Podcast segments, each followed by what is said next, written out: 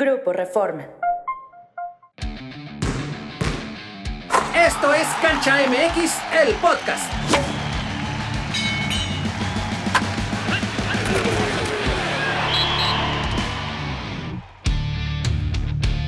Amigos de Grupo Reforma, bienvenidos a Cancha MX, el podcast. En esta ocasión vamos a hablar de la mesimanía que se ha desatado en Estados Unidos, específicamente en Miami, por la llegada del astro argentino a la MLS. Soy Jesús Ballesteros y tengo el gusto de acompañar a Luis Homero Echeverría y a Edgar Contreras y a uno que está sufriendo muchísimo allá en Miami, Jorge Meléndez. Jorge, ¿cómo va todo por allá?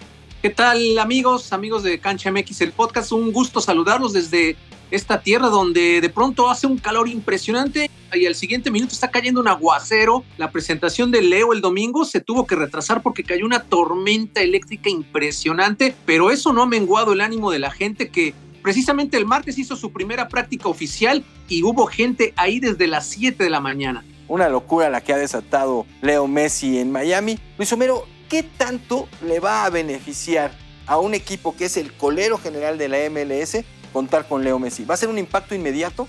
Pues debe serlo, ¿no? Yo creo que, o sea, sobre todo el, impacto socioeconómico es prácticamente inmediato. Ya se ha visto que Messi, con que vaya al supermercado, ya genera multitudes. Todo el mundo está volcado para ver qué va a pasar con el Inter de Miami en lo que resta de la campaña. Me parece que lo deportivo tendrá que surtir efecto y más porque llega con sus amigos, ¿no? Con Busquets, con Jordi Alba. Entonces tiene que haber una revolución, sobre todo porque, como dices, Inter va en último lugar, no gana desde mayo. El 13 de mayo fue su última victoria. Entonces es un envión que la liga está procurando para darle competitividad. Edgar, en otro país, seguramente en otro lugar, Messi no podría ir al supermercado. No, eso es precisamente, Jesús, uno de los puntos que lo lleva también a la Major League Soccer, ¿no? El estilo de vida. Se ha reportado mucho que todavía Estados Unidos no puede competir con esas cantidades millonarias que paga la Liga de Arabia Saudita, pero también ofrece muy buen dinero, un estilo de vida muy interesante y lo que quería Messi, ¿no? Después de haberlo ganado todo en el fútbol, como lo ha dicho, poder tener una vida más parecida a la de un ser humano normal, ¿no? E ir al supermercado, que no sé hace cuántos siglos no podía hacerlo con su familia.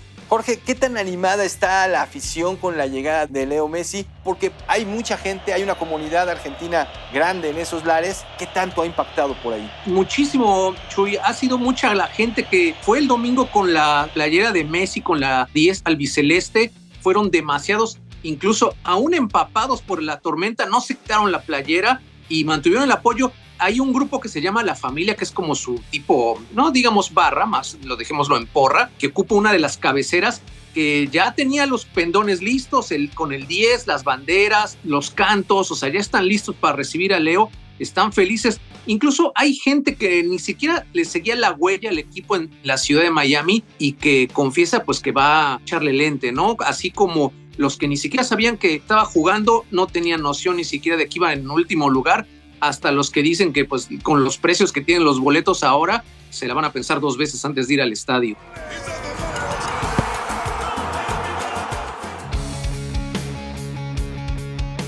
Pues muy interesante, pero ¿qué les parece si ahora tocamos la parte deportiva de Leo Messi para el Inter de, de Miami? No solo en lo que será la League's Cup, que está por iniciar, y en donde va a enfrentar a Cruz Azul, sino para la MLS. ¿Le va a alcanzar para meterse a postemporada, eh, Edgar? A mí me parece que tiene un equipo para eso. Ya salió David Beckham a pedir paciencia, dice no va a ser una adaptación inmediata, pero cuando tú tienes a tu equipo a jugadores de esta calidad, Busquets, Jordi Alba recién eh, anunciado, Lionel Messi, tienes al menos que entrar a los playoffs y también se está hablando de que Luis Suárez podría ir, que representaría otro desafío porque a ver cómo lo meten en este tema de que solo tienen tres jugadores franquicia. Sí, además el tema de Gerardo Martino, ¿no? De alguna manera, pues pese a lo como le haya ido aquí en la, en la selección mexicana, que prácticamente fue un fiasco, pero no deja de ser un técnico conocedor y de alguna manera debe estar obligado. Y sobre todo él que ya sabe cómo se maneja en la MLS, fue campeón en la MLS con el Atlanta. Y quien ya tuvo a estos jugadores en el Barcelona. No, justamente va contra Atlanta, que el equipo que dirigió Martino en su momento, que fue campeón, también está ahí en el grupo de Cruz Azul. La MLS es sabido que tiene unos playoffs tan bondadosos como los de la Liga MX, ¿no? Y cabe esta posibilidad, aunque se ve remota, Luis Homero. Sí, porque está muy abajo, o sea, aparentemente está muy abajo, pero sí clasifica prácticamente de la conferencia, casi la mitad clasifican a los playoffs. Sí hay posibilidad de que pueda ir de aquí a octubre, que es cuando empiezan los playoffs, y su- sumando posición, subiendo escalones y poderse meter, ¿no? Jorge, ¿hay confianza en la gente allá en Miami de que el Inter se va a meter a los playoffs? Ah, más bien le están apostando a la temporada que viene. Yo creo que cuando los vean jugar, sobre todo ya si le da tiempo de llegar a Jordi Alba, no es tanto, son 12 puntos y les quedan 12 partidos. Entonces, de 12 puntos para alcanzar el último que tiene derecho a clasificar a postemporada, que es precisamente el DC United. Entonces, tampoco es imposible, está cañón, pero tampoco es imposible. Hay que remontar 12 puntos, Edgar. Quedan poco menos de la mitad de la temporada. Es posible, pero no se ve fácil, porque ya no depende de ti, no va a depender del Inter, va a depender de que los otros dejen de ganar esos puntos. Pero tampoco hablemos de que la Major League Soccer es un torneo tan competitivo, tiene grandes jugadores en ciertos equipos, pero me parece que está hecho esto. ¿Recuerdas cuando Carlos Vela llegó al LAFC? Él solito se echó el equipo al hombro, rompió todos los récords. Yo sé que empezó desde el principio que no estaban en esta situación, pero me parece que tampoco estamos hablando de la Bundesliga o una que te pero exija para mucho ser más, sinceros, todas las estrellas que han ido a la MLS solamente Carlos Vela ha sido campeón. Por supuesto, y tardó, tardó tiempo. A mí me parece que sobre todo que más allá de lo deportivo, que creo que tienen tiempo, como dice Luis Homero, de crecer y de tener esta remontada, el tema económico y todo lo que conlleva la llegada de Lionel Messi, ellos ya ni siquiera están a veces comparándose con la Liga Mexicana, que es a la que quieren superar futbolísticamente. Ya están hablando de si Arabia Saudita y si van a ser la alternativa a Europa, al mercado europeo. Y más allá de que clasifique o no, el fenómeno va a estar ahí presente Oye, de aquí oye, hasta la Luis, última jornada. Perdón, nada más para apuntalar lo del equipo, Luis Suárez no tiene que llegar como jugador franquicia por el sueldo que tenía en, Uru- en- en Uruguay, Uruguay. Uruguay. Entonces no tendría que hacerlo. Ese sueldo no es de jugador franquicia. Sí, exactamente, ¿no? Bien podría también pues, asociarse ahí con el equipo. Remarcando un poco este tema de las posibilidades deportivas, a mí me parece también que la MLS es una liga en la que no está tan arraigado o marcado el que sea local un equipo o no. O sea, obviamente se nota en el apoyo de la afición, que se ha vuelto muy bravo en cada este, estadio, pero lo mismo ganan en su casa como ganan fuera, o sea, es muy oscilatorio ahí, es como parecido un poco al béisbol, ¿no? Que pueden ganar en su casa o ganan también fuera, o sea... Pero la casa siempre termina pesando.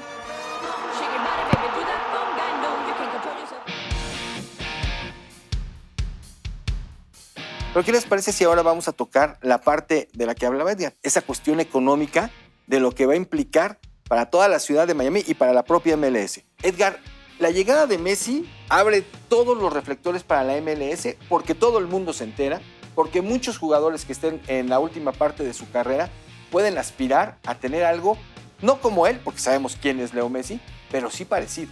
Yo te quiero compartir unos datos que eh, saqué del medio de Athletic, muy reconocido, de cómo creció la MLS precisamente a partir de 2007 cuando llega David Beckham, que ahora también es un personaje fundamental junto con Jorge Mas en el arribo de Lionel en el convencimiento. En 2007, Toronto, que era una franquicia que quería entrar a la competencia de la MLS, pagó 10 millones de dólares. Para 2025, San Diego paga 500 millones de dólares. Pasó de 10 millones en 2007 a 500 años. millones en 15 años. Otro dato, en 2007 ESPN pagó por los derechos de transmisión 8 millones de dólares. ¿Sabes cuánto paga Apple actualmente anual? 250 millones de dólares, de 8 a 250. Eso te habla del crecimiento. Han llevado no solo a Beckham a figuras como Thierry Henry, Ibrahimovic, Drogba, Nani, Kaká, Schwansteiger, pero ahora me parece que con Messi este es la punta de lanza, ¿no? Todos vamos a estar pendientes. Era una liga seguramente lo que los mexicanos todavía no pues,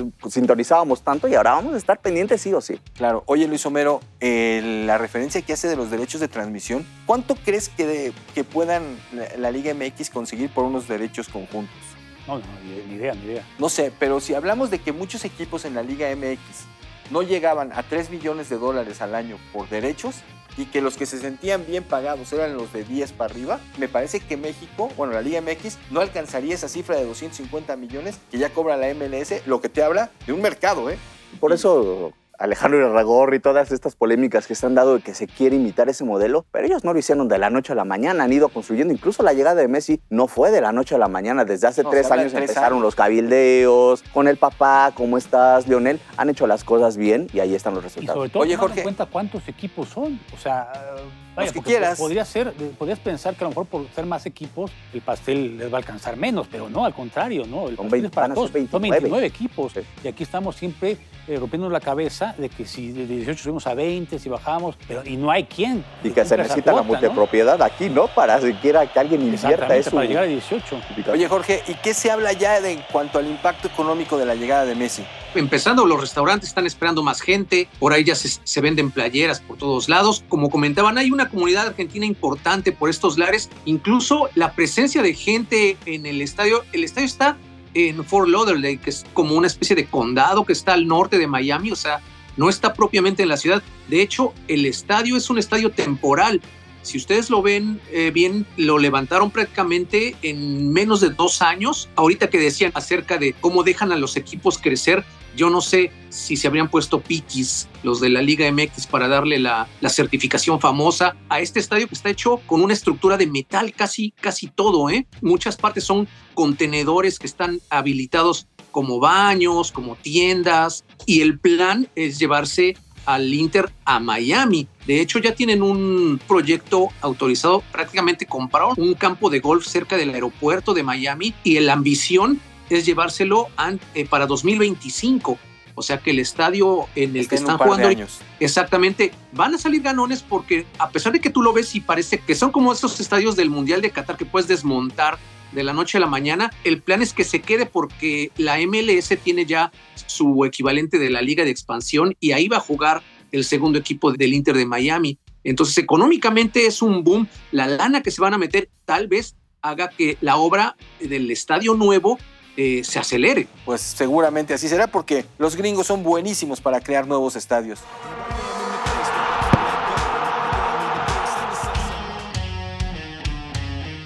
¿Qué les parece si ahora platicamos en torno al enfrentamiento ya directo con Cruz Azul y a las ventajas y desventajas que le va a crear este tipo de convivencia tan cercana a la Liga MX con la MLS? Para empezar, Chelito Delgado nos platicaba en la entrevista que los defensas de Cruz Azul no tienen manera de frenar a Messi. Bueno, yo te pregunto, No sé si- ¿qué jugador en el No mundo si ha tenido Azul y de- manera? O sí, sea, y de todo el fútbol mexicano. Y como dice Edgar, pues ya se vio ahí, en- incluso en el mismo Mundial, que estaba contra los defensas de mayor calidad en el mundo. ¿Y quién pudo pararlo? Al de Croacia decían que era el mejor del mundo y ofrecían todo el dinero, millones de euros por su carta y no pudo, ¿no? Lo hizo como quiso. Pero a lo que voy es, vamos a ver un enfrentamiento entre el peor de la MLS contra el peor de la Liga MX.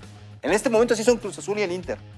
Sí, pero creo que eso pasa a un segundo término en el caso del Inter, porque pues todo está enfocado Sí, pero- a lo que haga Messi. Exacto, pero Messi va a tener dos o tres entrenamientos, o sea, no, no va a dominar un estilo, no van... Bueno, vamos a ver cómo sale el partido. Ahora, ¿esta competencia le conviene a la Liga MX desde el punto de vista ahora, ya no solo económico, con la llegada de este tipo de figuras? Realmente puede convertirse en un reto también deportivo, ¿no? Mm, No lo sé en este momento porque precisamente a mí me parece que el partido con la Cruz Azul de entrada tiene que ver más con el espectáculo. Y los estadounidenses son buenísimos para montar espectáculos, hacen que pagues por visitar ahí una cárcel en San Francisco, ellos se la saben de todas, todas. Hace unas semanas decía Jonathan Dos Santos del América que se quejaba que a los futbolistas en lo deportivo no les deja mucho, ¿eh? Y que ellos tienen que callarse y que son trabajadores y que van a ir a jugar, pero que el futbolista no tiene voz y voto. Si por ellos fuera y de ellos dependiera, no, no la jugarían. Luis Homero, en la final de la Conca Champions, el partido entre el LAFC y el León, a mí me pareció dos equipos que más o menos estaban en el mismo nivel. Sí fue mejor el León, ganó bien, no hay duda de eso, pero eran dos franquicias que podían competir de tú a tú. Sí, y me parece que en este caso Cruz Azul, si quitamos a Messi, yo creo que Cruz Azul, a pesar de que es el peor equipo del, del fútbol arranque del torneo. Pues podría darle pelea y quizá probablemente ganarle, o muy probablemente ganarle al Inter de Miami, sin Messi. El tema de Messi, obviamente... Sí, el todos los anímico y todo lo que vaya. Y, y- y todo, obviamente, está marcado Cruz Azul como que sea pues la comparsa de este partido, o sea, del espectáculo que mencionaba Edgar, la víctima segura tendría que ser Cruz Azul, ¿no? Y obviamente también, bueno, esperar después cómo va evolucionando el torneo. A mí me parece que eh, hay que poner ojo en ese tema de los jugadores, porque estar jugando tres, cuatro días después y estar lejos de su casa, si de por sí aquí como que hay mucha queja acerca de la carga de trabajo El jamaiconazo les va a dar. y sobre todo la carga de física y car- carga de partidos, que desde que se estaba gestando esta idea por parte de Mikel Arreola, ya algunos jugadores habían alzado la voz y decían, ¿qué vamos a hacer allá? Jugando tres, cuatro partidos lejos de casa, desgastándonos, luego regresar a la Liga Me- eh, Mexicana. Ya había muchas Si bien te va, porque si te eliminan ahí te encargo tres semanas parados. Oigan, ya para terminar.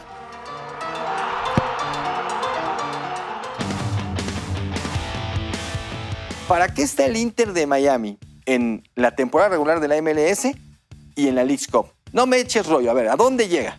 Yo creo que va a estar peleando ahí. O sea, obviamente hay diferencia de puntos considerable, pero creo que sí va a ir avanzando y probablemente Ah, no, a ver, meta- comprométete, Luis No, se va a meter, se va a meter. Va a clasificar. Va a clasificar, va a clasificar. Ok, ¿y en la Leagues Cup? También va a llegar lejos. No sé, va a cuartos de final podría ser. Edgar. De igual manera, tiene jugadores importantes, aunque también hay que considerar que el Tata Martino apenas está trabajando, ¿no? Tampoco viene con muy buena, muy buena fama después de lo que pasó en el Mundial. Creo que va a estar ahí en Inter Miami con Lionel Messi, pero no me parece que le alcance como para ser campeón, ¿no? En alguno de los dos torneos y creo que tampoco es el objetivo, o sea, todos van a estar viendo al Inter de Miami, sea o no sea campeón al Inter Miami. Jorge, ¿a dónde llega el Inter de Miami con Leo Messi en la MLS y en la Leagues Cup? Yo creo que si le ponen seso, pensando en lo que decían ustedes de la proyección deportiva y comercial, tendrían que concentrarse muy cañón en la Leagues Cup porque a pesar de que lo hemos dicho varias veces, como que no le cae el 20 a mucha gente, que este torneo es un eh, boleto indirecto al Mundial de Clubes y que el equipo que gane este, este torneo podría ser el primer equipo de CONCACAF que va al Mundial de Clubes sin ser campeón de su liga vía la Conca Champions. Obviamente, el que gane este torneo todavía tiene que ganar la Conca Champions siguiente, pero digamos que es como una especie de atajo. Entonces, si el. Inter quiere esa proyección, haría muy bien en concentrarse en este mes y olvidarse de la temporada de la MLS. Y con eso me estás diciendo que llega a Yo creo que puede ser campeón. de la Leagues Con Leo. Messi, ¿quiera puede ser campeón en CONCACAF? Claro que sí.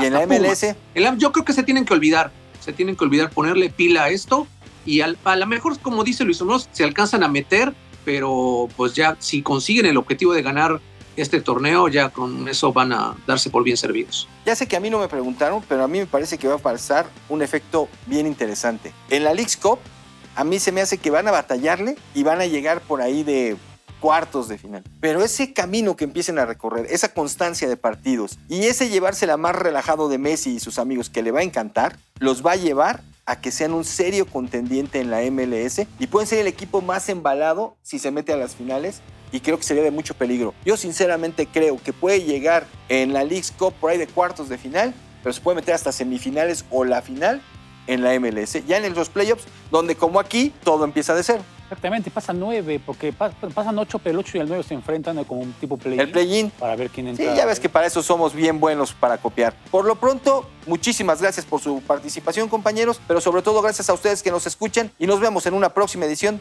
de Cancha MX, el podcast.